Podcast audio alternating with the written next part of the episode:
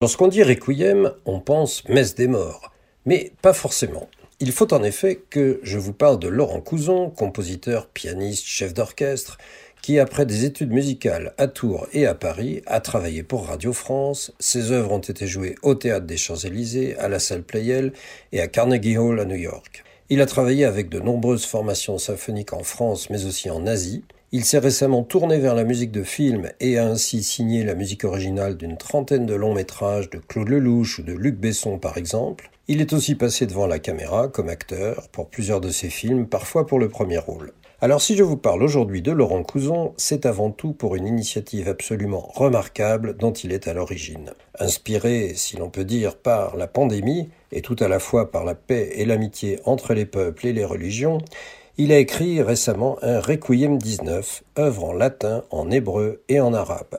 Dans une époque qui tient les gens à distance les uns des autres, Laurent Couzon voulait écrire une œuvre qui exprimât l'idée de réunion et de concorde.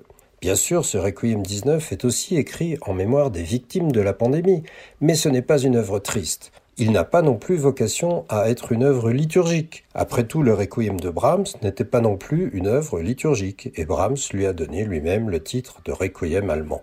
Le Requiem 19 de Laurent Couzon est une œuvre écrite pour soprano solo, chœur mixte, quintette de cuivre, piano et percussion, dans une ambiance très tonale, très néoclassique. Nous entendons maintenant un extrait de la section Shir Shirim, c'est-à-dire le cantique des cantiques.